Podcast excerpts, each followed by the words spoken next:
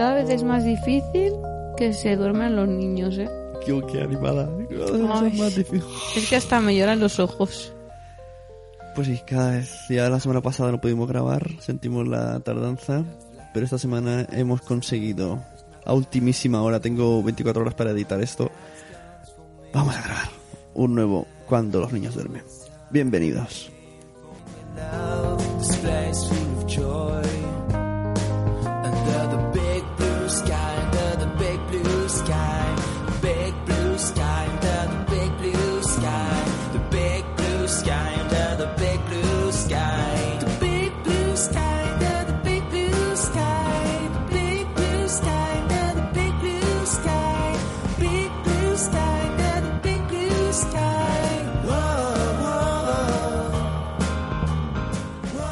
Bienvenidos de nuevo al podcast de Cuando los niños duermen que vamos a titular Cuando los padres vacunan. Ujú. Todo esto porque nos hemos quedado escandalizados con el caso de difteria que ha habido aquí en, en Cataluña. Niño está aquí ingresado en cuidados intensivos. Todo comenzó el día 25 de mayo. Ese día el pequeño tuvo los primeros síntomas. Fiebre, inflamación de las vías respiratorias, dificultad para tragar. El 27 ingresó en el hospital de Olot, donde vive, con placas en la garganta que le sangraban. Dos días después, y tras ver que no tenía las enfermedades más habituales, se le hacen las pruebas de la difteria. El resultado llega el día 30. El niño es el primer caso de difteria en España en 28 años. Le trasladan a Barcelona y dos días después empieza a ser tratado con un fármaco traído de Francia. y todos los profesionales se estamos haciendo lo indecible, no solo para evitar e intentar recuperar al niño, y sino también para evitar que haya un segundo caso. Al parecer, los padres del niño, de origen español, no habían vacunado al pequeño. En España, desde los años 60, la Seguridad Social paga la vacuna contra la difteria a los 2, 4, 6 y 18 meses. Eso sí, a los que quieren vacunarse. Nos ha venido al pelo porque tarde o temprano queríamos Mm. hablar de vacunaciones, pues mejor que ahora que está esto en auge. Pero tú fíjate que, que la difteria no había aparecido en España desde 1987, gracias a las vacunas. Y, y ahora ha vuelto a aparecer. Es que han, han tenido que ir a Rusia. Han tenido que ir a Rusia a buscar el antídoto. sí. Oye, ¿es- es- ¿se confirma lo que decía en internet de que la madre de ese niño era homeópata? No lo sé, no lo sé. Yo quiero pensar que sí. No sé. Pero es que mm, la gente, no sé, yo hace tiempo vi un documental sobre mm, un, en Estados Unidos sobre las fiestas que se hacían de las varicelas y del sarampión. Que el sarampión también es una enfermedad que hace mucho tiempo que no sale por gracias a las vacunas y allí en Estados Unidos lo que hacían era cuando un niño tenía sarampión o varicela, pues entonces llamaba a todos sus amigos y hacía una fiesta en casa para que todos se contagiasen. ¿Sabes cómo se llama eso? ¿Cómo? Pox Party. Ah, sí. Sí, yo, yo justo busqué información. Ah. Dice, la fiesta de la varicela o Measles Party, fiesta de sarampión. Cuyo fin es contagiar a los invitados con la ayuda de caramelos o ropa infectados para que se inmunicen de la enfermedad de forma natural. Es muy fuerte También eso, se ¿no? puede comprar a domicilio a través de internet y que te envíen chucherías con el virus. Que- o sea, que el niño lo chupa y luego lo envían. Es muy fuerte esto, es muy fuerte. El, el mundo está muy loco. No, sí. Dentro de poco también se hará con Zombie Party. Contágiate y conviértete en zombie. Madre mía, no, pero esto es muy fuerte, porque ahora dicen los padres que se sienten engañados por los, los grupos estos antivacunas, pero yo me pregunto, a ver, tú sabes que si tu hijo no le pones una vacuna, Déjame repetirlo. tú sabes que si a tu hijo no le pones una vacuna, pues puede tener esa enfermedad. Y además, mm, enfermedades, no como la varicela, que es una enfermedad pues un poco más leve, pero es que la difteria eh, te puede atacar al corazón, te puede atacar a los pulmones y morirte ahí. El, el- el tétanos, ¿no? Ese, famoso tétanos. Yo me acuerdo de pequeño Sí. que to- todo el mundo te pinchabas con un hierro y ¡ah, vas a pillar el tétanos! Mm, Entonces yo me pregunto, ¿debe ser obligatorio? O sea, ¿deben obligar a vacunar? Porque tú, por ejemplo, cuando vas a hacer la prescripción a, la, a las guarderías, te piden el carnet de vacunación. Ah, claro. Entonces, ¿qué pasa? Si no lo llevas, no te aceptan en la guardería. Yo creo que te aceptarían igual. Pues yo creo que no. Claro, Por es que... seguridad de... Exacto. Por seguridad ciudadana. Mm. Claro, entonces, ¿qué pasará? ¿Que estos, eh, esos Bueno, grupos anti, antivacunas no van a las guarderías o no van a los coles? Espérate, espérate, que estoy pensando una cosa. Y, y no sé si algún día oirá este podcast una persona de este pueblo. Eh, yo creo entender que a su hijo no lo vacunan. Porque recuerdo que una vez, caminando me lo encontré, le empecé a decir cuando Mario estaba tan malo tantas veces, que resultó, esto es spoiler de la historia, que era por la alergia alimentaria. Mm. Y yo le decía, Ay, el niño vomita mucho, el niño está malo, el niño... Y él, con toda la jeta, que le puede decir a un padre a otro padre, me dijo, eh, eso es porque lo has metido ya en la rueda de las vacunas y ya no puedes salir de ese círculo. Y Sí, yo, sí. perdona. Bueno, el otro día mi padre, justo cuando le dije esto, dice que él tiene un amigo, o ex amigo, que le dijo en su día, tus hijos se ponen malos porque no son felices. Muy fuerte, muy fuerte. Bueno, hay muchas muchas noticias.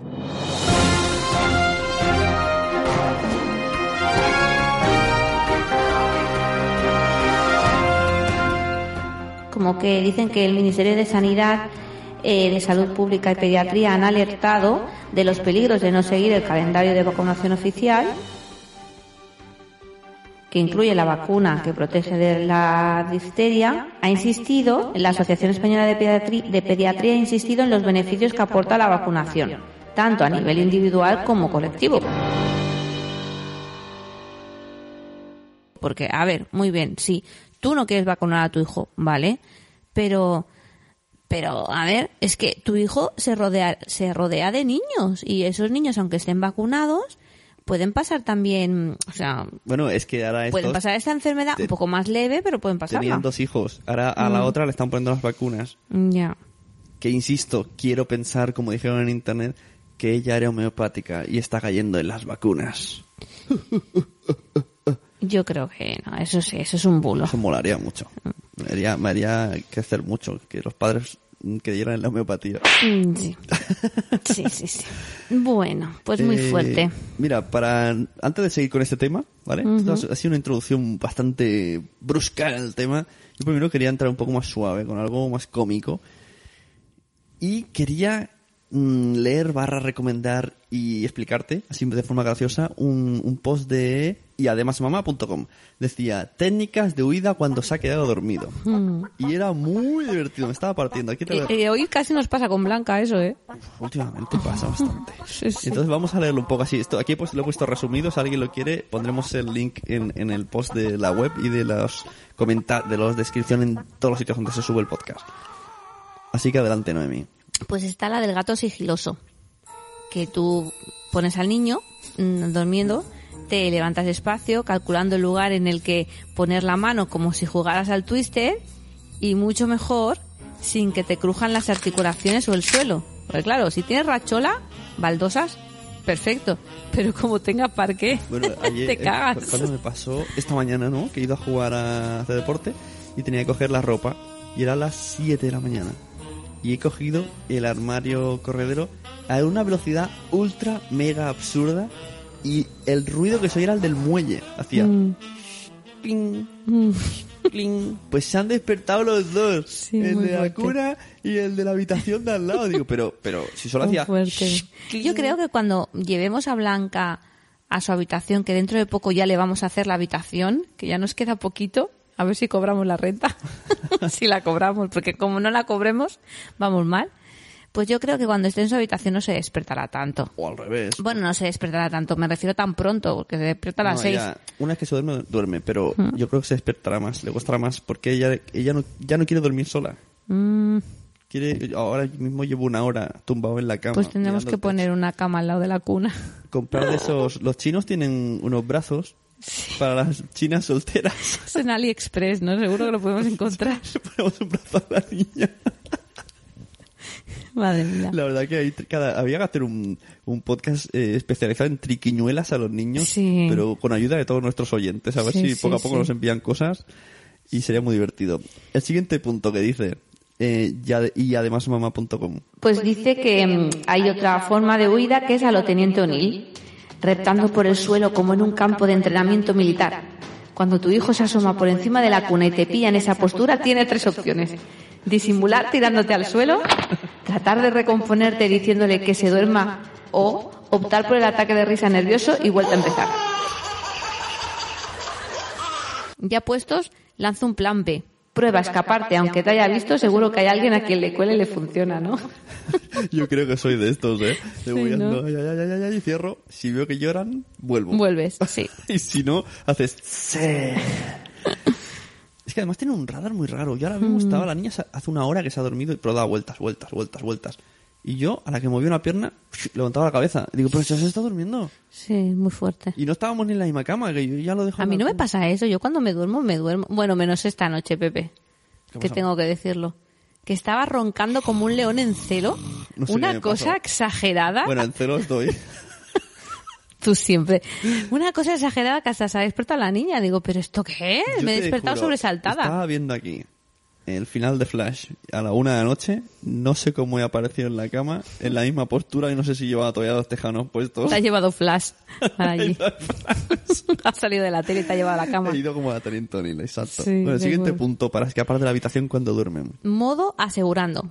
Como no te fías, si está profundamente dormido, te quedas sobado al lado disimulando. Esa eres Lo tú. malo es que te duermes. Esa eres y me tú. encanta, y me encanta dormirme. Pero eh, de verdad. Bueno, con da- Blanca voy. Ahora me dirán, no, qué mala madre, qué mala madre. Pero Madre. con Blanca me cuesta mucho dormirme a su lado porque es que se mueve, tío. Es muy pesado. Es muy pesada, para arriba y para abajo. Bueno, por eso y da una vuelta y va a otra. En cambio, Mario se duerme y te abraza y se queda dormido. Se queda pegadito, pegadito. Sí. No, es verdad, la, la niña, por eso digo que yo ya no, no me meto en la cama con ella cuando quiere compañía. Yo la dejo en la cuna y meto el brazo. Porque es que, y da vueltas, y vueltas, y vueltas, Oh, parece Mm. sí, un león. Y este me, me gusta Pero, que a veces... lo- pero ah, a mí no, no me gusta del todo eso. Está bien, pero hostia, a mí me da rabia. Te vas a las nueve y luego te despiertas a las dos de la noche en Tejanos con un libro en la cara y, y- Bueno, y peor sueño. era lo de Mario, ¿eh? No, pero es que hablo de ahora con Mario. Me pasa con Mario. Ah, bueno. Con sí. el libro y a la niña no le cuento libros, si no entiende. Ay, Es que me he perdido. Ahora he desconectado un momento. se, No, me han, que- se me han cerrado los ojos y he desconectado. Jolín, macho.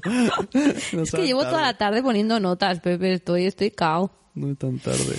Bueno, y esta me gusta porque dice modo mentira por si cuela. Espérame aquí, cariño, que voy al baño y ahora vengo. Esa es la, la que nos hace pensar. Esa lo yo hago siempre yo. digo, "Ay, es que me estoy cagando. Espérate que vengo. Y, se va escuchando.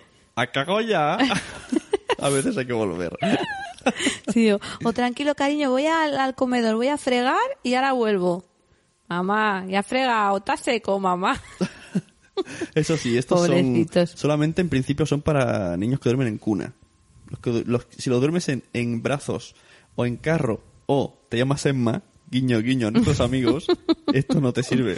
Porque eso, una cosa tenemos que decir. Supongo que eh, y de, y además mamá, tanto como nosotros, estos son consejos para que pruebes. Sí, Porque sí, sí. eh, esto que digo de Emma es una, una niña que conocemos unos amigos, buenas, que están escuchándonos, hola, seguro que escuchan desde la cama. Seguro. Y, ostras, el otro día estuvimos con ellos, eh, que es Kim Patimen. La niña no, no duerme. Digamos que duerme una y está despierta tres. Esa es la media durante todo el día. Bueno, pero yo creo que al final lo conseguirán. claro, al final se consigue, pero me refiero que por mucho que tú digas, no, no, tienes que hacer esto. No, no, pues, no Eso es a lo que me refiero, que no es son... que cada niño no es un son, mundo. estos son los tips para que tu hijo duerma. No. No. Cada uno, es- es- y, y- y todo puede ser desmontable. La nuestra le compramos un, un trapo, Una muselina. un trapo, Una muselina. un trapo, y que así se, literalmente se lo tiras en la cara y se, Se duerme. queda frita. Si algo, yo creo que tiene cloroformo o algo, y claro, por mucho que recomiendes a la gente, te dices, tú estás loco. Y es muy bueno. Y entonces ella cuando no se puede dormir coge el trapito, se la hace así como una pelota y se lo va pasando por los ojos para ver si se duerme. Y si, y si la siesta que hay sol, se lo, se lo pasa así como, se va dando latigazos lentamente hasta que... yo quiero un trapo de También lo esos. voy a hacer. Yo quiero un trapo de esos mágicos. Ay, qué bueno. Bueno, pues eso, después de- del tono humorístico del día, volvemos al tema. Por cierto, tenemos eh, una colaboración de un, pediatra, que es Bruno Nievas, que pondremos al final del podcast, y nos habla de las vacunas, de qué son las vacunas, de por qué vacunar o por qué informarse los padres. Pero antes vamos a hablar un poquito de- del tema. Por ejemplo, hemos hablado de la noticia del niño que, ¿qué enfermedad era? Difteria. Difteria, es que yo ni sabía lo que era. Mira si es. No, es como la, es que hay enfermedades que claro, como son tan antiguas, es como la poliomielitis, ¿no? Que antes los niños tenían la polio, que dicen, y se quedaban inválidos, ¿no? Bueno, yo de hecho cuando trabajaba en justicia de administrativa había la conserje de allí, la subalterna, que la había tenido y caminaba mal y hablaba mal porque, bueno, es una enfermedad muy heavy y ahora no existe. No son los que... La poliomielitis se llama. A los que me ha venido a la mente esta gente que por culpa de una medicación, ¿sabes? Que tiene los brazos pequeños. Ah, no, no, eso es otra cosa. Sí, eso es otra cosa. Eso, eso habría que mirar un día que es. Mm. Entonces, yo he buscado, ¿por qué hay padres que no quieren vacunar? O sea, ¿qué, qué tienen? ¿Miedo a los efectos secundarios? ¿A, se espera que el sistema, se esperan a que el sistema inmunológico del niño esté maduro? ¿Piensan que es un montaje creado por farmacéuticas? O sea, quiero, me gustaría saber qué razones tienen. O sea, ya sabemos, no, al menos los de aquí, no estamos de acuerdo con ellos, no nos parece una locura, Sí. pero ¿cuáles son sus motivos? Pues según Internet, que supongo que habrá ido preguntando uno a uno, el señor Internet, eh, pues dice, ellos dicen que no son necesarias porque muchas enfermedades ya están controladas. Eso, un punto. Otro dicen que sobrecargan el sistema inmunológico. Eso me lo dijo esta persona que me dijo Sí. que, o sea, dijo que ya que los virus entran y bueno se genera un una propia ecosistema Sí. dentro del niño que no es el que es el suyo y entonces lo cam- lo muta y es mucho peor empezar a vacunarle. Eso es lo que me decía. Luego dice producen determinadas enfermedades. Esto es lo que ellos opinan. Otro, contienen sustancias tóxicas en su composición. Bueno, volvemos a la de las sustancias tóxicas. ¿Qué no es tóxico? Si te pones a, a preguntar Claro. a- que- o sea, lo, lo último que nos han dicho, no sé si creérmelo o no, que la leche es tóxica, también que la carne es tóxica. No, bueno, que la leche tiene toxinas. Pero a ver, es que, ¿qué es una toxina? Una toxina es que entra en tu cuerpo algo y que tú liberas mm, anticuerpos para luchar contra esa toxina. No, sin- o sea, la leche, por ejemplo, no es que tenga toxinas, es que la leche, pues tiene grasa, que a lo mejor puede ser más beneficiosa o menos me- beneficiosa para ti, pero no significa que tenga toxinas. Porque toxinas es algo que te hace daño en el cuerpo. Pero yo creo que igualmente un niño tiene que estar en contacto con cosas que tengan virus para crear... eh, Sí, tú no te defensas. preocupes, que ellos están en contacto.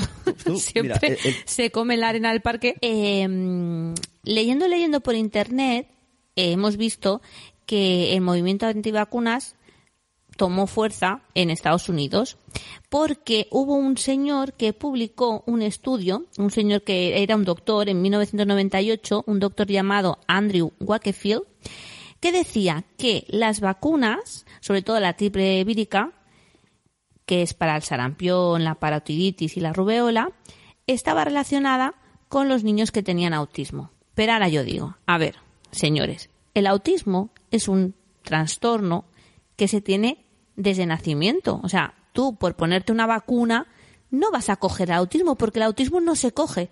El autismo naces con él. Lo que pasa que cuando eres un bebé no sabes que el niño es autista, sino que lo vas viendo a medida que va evolucionando el niño ¿Cómo sabe, mujer? Sí, Guapa. mucho. Y de hecho, y de hecho, he leído también que había una actriz porno. sí. Hostia, eso- bueno, no sé. no. Bueno, una actriz, una actriz, eh, justamente era porno, que y el y el, el cómico este de Estados Unidos que hace películas que tiene la cara, el de la máscara, ¿A dónde quieres el llegar? de la máscara, Sí, Jim Carrey. ese, pues Jim Carrey estaba a favor de no poner vacunas. del porno. No, bueno, a lo mejor también. Y la chica esta, la actriz porno, decía que, mm, bueno, a su hija no le había puesto, mm, le había puesto vacunas y había cogido el autismo y que después de un tratamiento de no sé qué, la niña se había curado del autismo. Pero es que hay... Muy fuerte, la- muy fuerte. La incultura reina. Sí. O sea, Pero es que el autismo no se puede curar. El autismo puede mejorar porque tú pues enseñes habilidades al niño y ya está, pero curar es que... fíjate que sin incultura no, no existiría la homeopatía. Ya. Qué pesado que es. Es muy pesado. Bueno, total, que después se, dio cuen- se dieron cuenta de que este doctor, el Andrew Wakefield, eh, había hecho todo esto porque quería hacer un trato con las eh, empresas farmacéuticas porque claro, si no vacunaban a los niños, los niños tenían más enfermedades y necesitaban más medicación. Entonces él tenía, quería tener, hacer un trato para ganar dinero. O sea que lo encuentro muy fuerte. Y a partir de ahí es cuando se empezó a crear el bulo de que las vacunas son malas, de, bueno, de todo lo Pero que está también pasando. existe ahora el bulo de que las alergias son medio provocadas o que no se terminan de curar para que estés constantemente yendo a la farmacia. Pero esto No, nos lo creemos o no nos lo creemos. Yo creo que las alergias son provocadas por todo el tipo de, de componentes químicos que hay en el ambiente. Antes no habían tantas alergias, ¿por qué? Porque no habían tantas fábricas, porque los alimentos eran más buenos, porque yo qué sé, no había tanta polución. Pero ¿y lo de las farmacéuticas es verdad? ¿No? No, sé, las farmacéuticas siempre están metidas por el medio. O, son, o, o lo dicen así como No sé. para asustar a la población y mientras tanto nosotros vamos robando. También dicen que la gente que no cree en la homeopatía, lo, o sea, que la- la- las farmacéuticas hacen creer a la gente que la homeopatía no es cierta y por eso hacen documentales. ¿Ha entendido? Sí, sí, sí, he pillado. Muy fuerte. estaba intentando desmontar mi teoría. Ah. Pero os recomiendo el programa de... Ah, ¿cómo era? De la televisión euskera, ETV, Incrédulos. Bueno, ¿Que hablaba de eso? sí. Pondré un pequeñito, pequeñito extracto aquí, si por si he dicho el título mal, y entonces sabréis cuál es.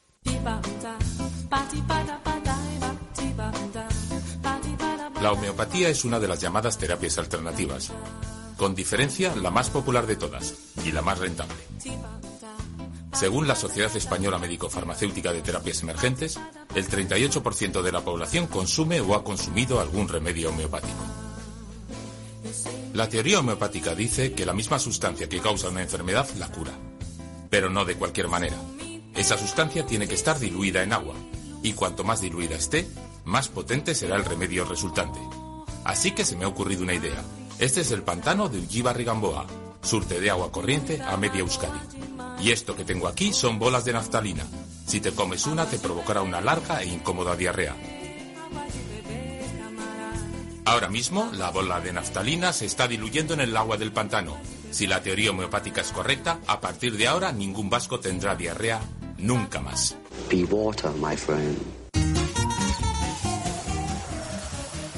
Escépticos, llamaba Escépticos. Buscad el canal en YouTube. Buenísimo. Muy bien. Mira, en, para terminar esto del señor Wackerfield, Mm. en algunas escuelas del sur de California el número de alumnos no vacunados eh, supera el 50% eso hoy día. Porque las vacunas que... O sea, el calendario de vacunas es obligación. Claro, es lo que decía yo antes. O sea, tú cuando vas a hacer la prescripción a la guardería, te piden el, te piden el librito de las vacunas. Y Pero- cuando vas al cole también. Y al médico tú le dices, ¿no? Tú vas y le dices, ¿cuándo toca vacuna? No, ya te lo dicen ellos. Dentro del librito te vienen todas las vacunas que tienes que hacer. Pero hay algunas que no... Por ejemplo, ¿qué, le- qué es lo que le pasa a mi hermana? Que, que dice, no sé si me he vacunado de esto. Porque le pedían... ¿Hepa- eh, la- sí, sí, porque quería ser Y tatuadora. entonces esas no son obligatorias. Pues no lo sé, porque como no soy médico. Jo. Bueno, no sé si esto nos lo responderá Bruno Nivas luego. Mm, Vamos, yo he cogido un calendario de vacunas de internet. sí. Vamos a intentar leerlo rápidamente porque es un poquito largo. No, yo creo que no, mejor que no lo lean, ¿no? Resumen. Ah, bueno, un Pone- resumen. lo ponemos en el post escrito totalmente. Sí, y aquí nada, el título y los meses. Y ya está. Vale. Por ejemplo, en el nacimiento hay que vacunar de la hepatitis B. Mm. Y de hecho, y de hecho ahora están vacunando cuando las madres están embarazadas de la tosferina. Porque la tosferina no se pone hasta que el niño tiene dos meses. Entonces, claro, hay niños que la cogían antes de los dos meses. Entonces vacunan a las madres embarazadas. Y, y la- y esto de que las madres, ahora me ha venido a la mente, de que no pueden comer embutidos ni carnes Mm. crudas, eso que Eso es por la toxoplasmosis, pero con eso no se vacuna. No, que ahora me ha venido simplemente. Sí, eso no. Que antes me hace gracia de, pues antes no hacíamos tanta tontería. Bueno, salían niños ciegos Sa- salía o niño con tonto, problemas. es, que, es que la gente es así. de- Sí, de- es de- que- en fin, no voy a Es decirlo. muy fuerte. De uno a dos meses hay que poner eh, la hepatitis B. A los dos meses, mira, la polio, antineumococco zika. el- y el rotavirus. El rotavirus me suena. ¿Esta es la vacuna cara? ¿Cuál es la que nos pega en el palo? Que hay que pagar. Hay ¿Qué? una que son 90 euracos, que da Sí. una gracia. Dejamos la lista con una descripción en la página web de cuando los niños duermen.com, porque es, es un poco extraño. ¿Podemos destacar alguna de estas? Tu, tu, tu, tu, tu, tu. Hepatitis A, es que más o menos... eh, Mira, varicela a los 4 o 6 años. Que se puede coger antes la varicela. Vale, la verdad es que leerlo es un poco peñazo, pero bueno, si estáis interesados, lo dejamos en la página web escrito. Y me hace gracia en, esta, en una entrada de que se llamaba en espanol.babycenter, esto es de Baby Center, el primer comentario que vi, debajo ponía, ¿y por qué no hablar de cómo afectan las vacunas a los niños? Así como, como el movimiento de negro, ¿sabes? Con el cuello. Y dice, tengo meses informándome y los bebés no necesitan las vacunas todavía. Estoy embarazada de 5 meses y estoy 100% segura de que no va a recibir ninguna vacuna hasta que su sistema sea más fuerte. También está 100% segura de que tiene una de faltas de ortografía que te mueres, ¿no? ¿De verdad? es que por favor. Eso ha sido buena. De verdad. Bueno, pues hija, tú no le vacunes, no pasa nada. Está 100% segura. Ya cogerá la difteria. Decía, me hace gracia cuando decían, eh, es un derecho de la vacunación. Como diciendo, es mi derecho como padre decidir. Pero Sí. también es un derecho de tu hijo Decidir también, claro. protegerlo. Claro, hasta tener que- las vacunas. Mm. Es que claro. Bueno, en fin, escuchamos, pasamos a la colaboración de Bruno Nievas, que debería de estar en Skype con nosotros, pero no sé, como ya le dije, no sé si vamos a poder, o sea, ni a qué hora vamos a poder quedar contigo, no sé si van a dormir los niños. Él me dijo que acaba de tener un niño de un mes, así que de aquí felicidades. Y, o sea que me entendía perfectamente. así que le envié una- un par de preguntas y me las respondió, muy amablemente. ¿Qué vamos a escuchar? A continuación vamos a hacer como el podcast pasado, ponemos pausa y lo comentamos, no ello. ¿Quién eres? Bueno, pues soy Bruno Nievas, un pediatra que se considera bastante friki, porque además de pasar consulta y de intentar aconsejar en la medida de lo posible a los padres para que lleven la salud de, lo- de sus hijos lo mejor posible, pues en mis ratos libres, que son todos aquellos que puedo encontrar, además me dedico incluso a escribir libros, a leer un montón de cosas de tecnología eh, y a colaborar incluso en el desarrollo de aplicaciones. Vamos, que intento no, no parar quieto ni un momento. ¿Qué es una vacuna y por qué es importante? Una vacuna realmente es algo muy sencillo.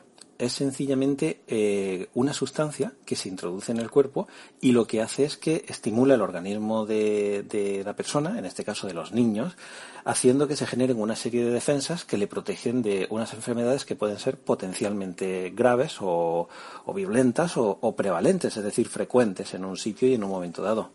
Pues bien, estas sustancias que se introducen, que a priori son seguras, son relativamente inofensivas, estimulan una serie de defensas que hacen que, en caso de que el niño entre en contacto con la enfermedad, pueda tener su sistema defensivo preparado y pueda combatirla con muchísima más, más eficacia. Em, las vacunas obviamente no están exentas de riesgos, lógicamente, pero es verdad, y, hay que decirlo así de forma rotunda, que han constituido uno de los mayores avances sanitarios de toda la humanidad. Eso que eh, dice de que es una sustancia que se pone en el cuerpo, que hace que tu cuerpo desarrolle defensas, es como lo que le pasaba a Mario con lo de la alergia alimentaria. Claro. Que, es mm, era una vacuna. Exacto. Bueno, no era, pero- no era una vacuna, no era claro. inyectada. O sea, era una sustancia que le ponían en el cuerpo para que los microorganismos que estaban creando esa alergia se dedicaran a, cre- a, a, a- a- a curar lo que le metían en el cuerpo, ¿no? ¿Qué nombre tenía, no? Reuteri. No, pero ¿qué es lo que le metía? Eran, era, es- son probióticos. Probióticos. Sí, exacto. Que, no son los somos- bichitos. Hay otro oyente que también tiene un hijo que se llama Mario también, que también le pasa lo mismo y también toma lo mismo. O sea que sí, lo que decíamos era darle probióticos todas las noches en gotitas y era eso, era una vacuna pero sin ser vacuna. Sí, sí, sí. Siguiente pregunta. ¿Qué sucede si no vacunamos a nuestros hijos y añado también a la ecuación a inmigrantes, sea por lo que sea? Bueno, las vacunas son importantes, eso, de eso no cabe hoy en día la menor duda. Eh, hay muchos padres que se piensan que vacunar a sus hijos es obligatorio y no, al menos en, en España eh, ya os puedo asegurar que no es obligatorio saludar a vacunar a los niños, salvo casos excepcionales de, salud pública. Sin embargo, el hecho de que no sean obligatorias no significa que no sean mm, terriblemente recomendables, porque cuando no se vacuna a un niño, eh, a ese niño se le está exponiendo un riesgo, que es el que, que contraiga una de esas enfermedades potencialmente graves que cubren las vacunas, como por ejemplo puede ser la poliomielitis, que, que produce terribles parálisis, o, o la meningitis, que puede producir cuadros gravísimos. Pero es que además está poniendo en riesgo a otras personas, ya que cuando un niño no es vacunado y puede contraer una enfermedad, además puede propagarla dentro de su círculo cercano. Por ejemplo, a adultos, a personas mayores, por supuesto a otros niños, pero también a adultos, a personas mayores, que en un momento dado pueden estar con- en tratamiento, por ejemplo, con inmunosupresores, o a personas ancianas que puedan tener el sistema inmune un poquito deprimido hacer que esas enfermedades eh, afecten a esas personas provocándole serios, serios problemas de salud.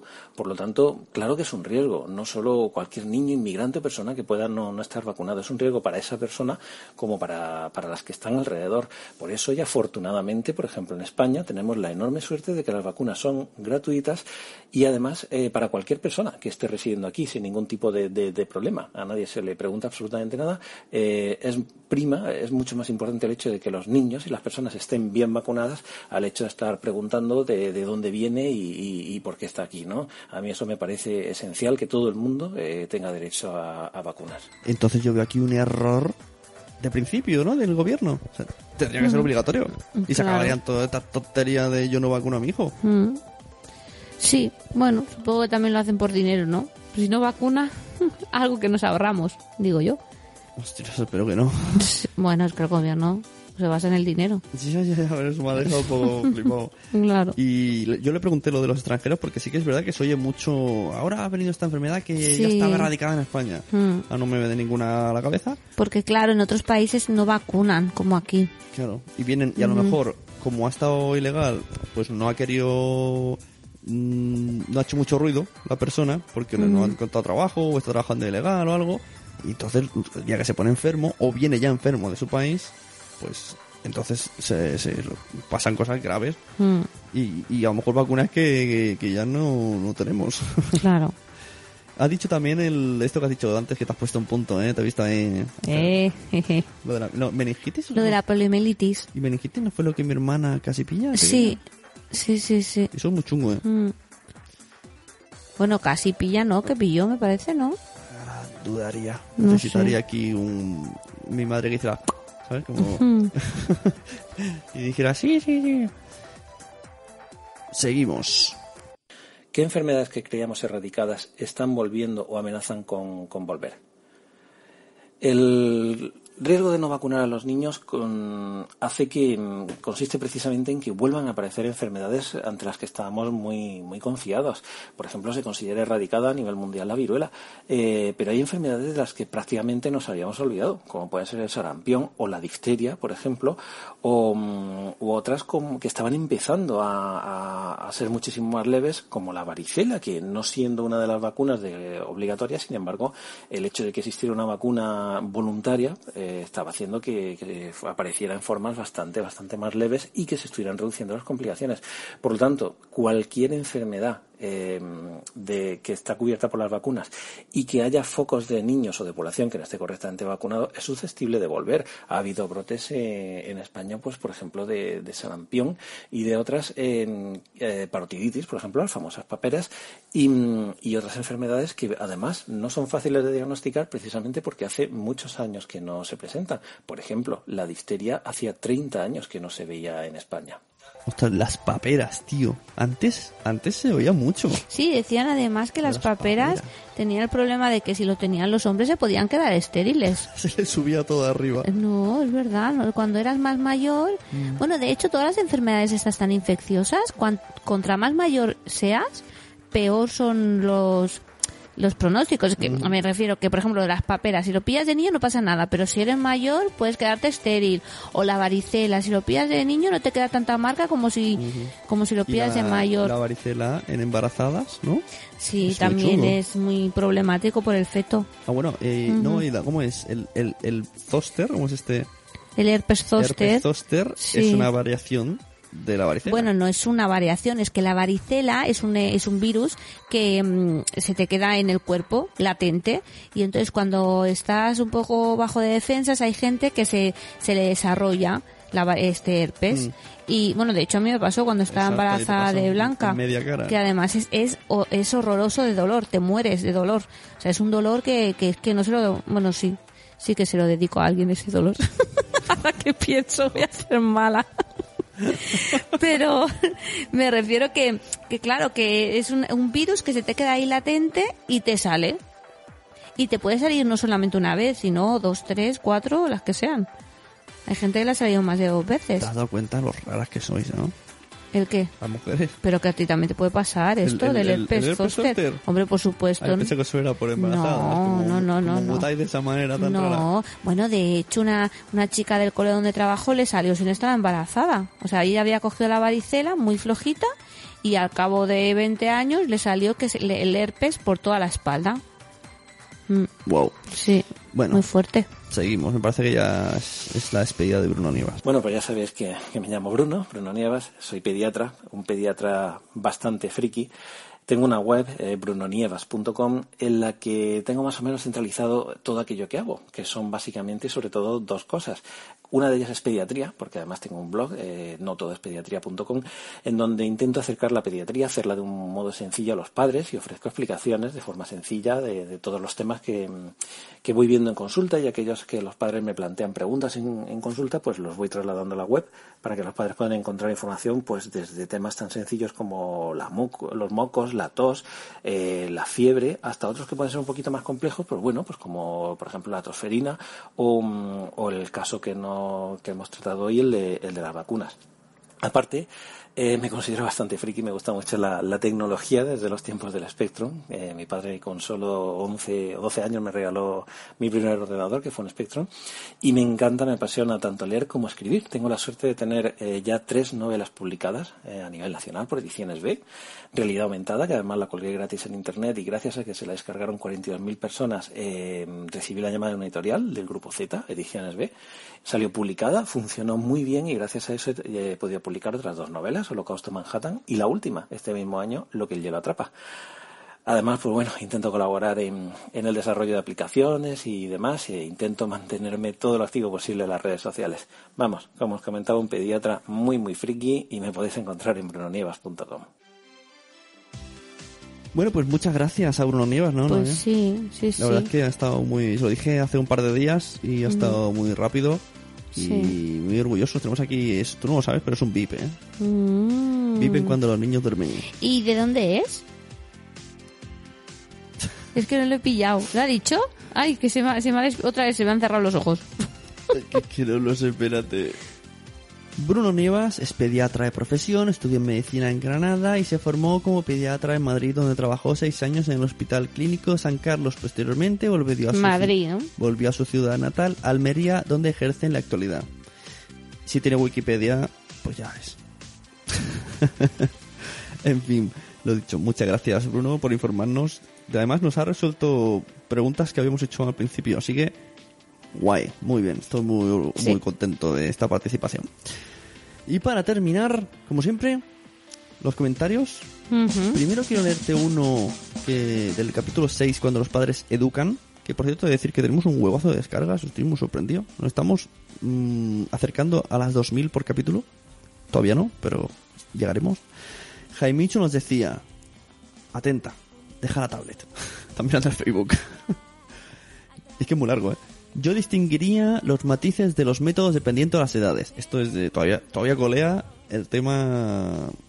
¿Cómo eran? Los, los Stevie. Mm. Cuando son muy pequeños lloran porque es su manera de comunicarse, pero su desarrollo es rápido y enseguida asimila el lloro, que es una herramienta para llamar la atención. Lo ideal es siempre dar cariño, pero detectar cuando son lo suficiente maduros como para usarlo como moneda de cambio. En resumen, no es lo mismo un niño de menos de un año que uno de dos. Es mi opinión. Una educación basada en los refuerzos positivos suele ser eficaz, pero ser excesivamente permisivo permitirá al niño imponer sus antojos. Los límites los ponen los padres y cómo hacerlos la clave. En lugar de decirle a un niño que hay que compartir el juguete, ¿por qué no alabarlo cuando lo comparte? Eso sí, se requiere paciencia y tiempo. Esto dice Jaimichu. no tiene hijos. ¿Tú compartes tu móvil? Postdata, no tiene hijos. Jaimichu, ¿tú compartes tu móvil? ¿Compartes tu coche? ¿Tú co- compartes tu casa? Aparte es tu mujer. Ya está. Hasta ahí puedo leer. Pero entonces no estás de acuerdo en que compartan los niños. A ver, sí que estoy de acuerdo, pero es que son unos, la gente es muy pesada con el hecho de compartir. A ver, los niños tienen sus juguetes como un gran tesoro. Es como si tú tuvieses un millón de euros en tu cuenta y te dijesen, ay, pero es que tienes que compartir. Pues lo mismo les pasa a los niños. O sea, los niños piensan que sus juguetes es, eh, bueno, piensan, es que sienten que es su mayor tesoro. Entonces, claro, le estás diciendo que comparta una cosa que es muy importante para él, pues es como si a ti te dijeran que compartieses ese dinero, que compartieses el móvil o... ¿No? ¿No? No sé. Que si comparten, pues muy bien, pero que si que no si no comparten no pasa nada. No pasa absolutamente nada. No sé. Yo no digo nada, que luego pasan cosas como lo que nos dicen en iTunes, nos dice Wichito, seguid gustándome. Pues eso, que este podcast no puede desaparecer antes de que lo haga la homeopatía. Aunque no estoy de acuerdo en muchas de las cosas que dice, que defiende Noé, la manera que tiene de explicarlo hace que me lo replantee y que piense que quizá puede haber otra manera diferente de hacer las cosas a como yo las hago. Sigue así, Noé, y dale más minutos al chico ese que sale contigo en el podcast. Hmm. Wichito Jordi. Pues sí, pues bueno, pues mira, me alegro de que se vaya replanteando cosas que yo no quiero cambiar la forma de pensar, que cada uno es libre de educar. Mientras eduquen con coherencia, cada uno es libre de educar como quiera. Sí, ¿ves? Yo me quedo despidiendo. Bueno, tenemos un pequeño problema al final del podcast. Se nos ha despertado la peque llorando, así que Noemi abandona la sala. Me quedo yo despidiendo y leyendo el último comentario de iTunes. El último comentario es de Isgoria, así que este comentario tendrá que leer, escuchar Noé cuando escuche el podcast editado. Dice, Noé, sin acritud, se dice frustrar y no frustrar. Eso nos pasa a los dos, es verdad. Un beso.